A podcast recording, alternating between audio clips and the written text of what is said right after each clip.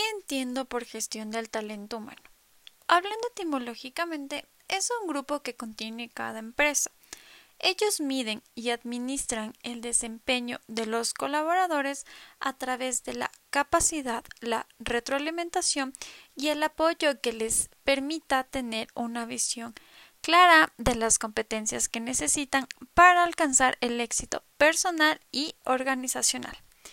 Es decir, que son los encargados de motivar al trabajador para que pueda desenvolverse a plenitud explotando de tal forma su mejor rendimiento en su cargo laboral. Esto les permite crear su propio entorno en el cual se sientan seguros y aptos de poder tomar riesgos y decisiones correctas en el menor tiempo posible. La gestión del talento humano tiene varios objetivos que aportan y dan gran relevancia a cualquier empresa. Entre ellos se podrían destacar reconocer y cubrir las necesidades de los trabajadores. Eh, esto es muy importante, ya que si se tiene trabajadores en buenas condiciones, los resultados serán buenos. Persuadir el trabajo en equipo en toda la empresa y entre los diferentes departamentos.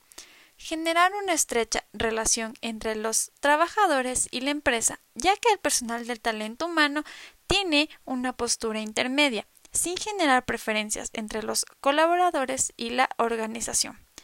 Proveer a la empresa de personal calificado y motivado para el buen desempeño de la misma.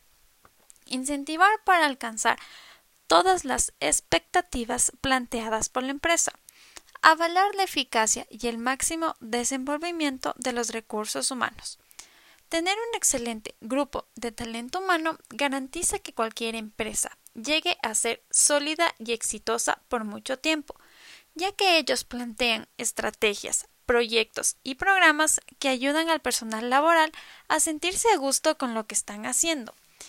Esto es muy importante, ya que entendí lo que hace un gestor del talento humano, ya que es el encargado de coordinar y responder por el pago de sueldos y liquidaciones en el momento requerido, exponer y realizar un proyecto anual de capacidad y desarrollo para un grupo de colaboradores, crear planes de programación de salud ocupacional, llevar un registro de las tareas administrativas compartidas con las creaciones de nuevas áreas de trabajo, conservar y estructurar los datos de hojas de vida del personal de la empresa, mantener actualizado un manual de trabajo de acuerdo con el perfil de la organización, informar y presentar informes sobre las actividades empleadas en toda la empresa.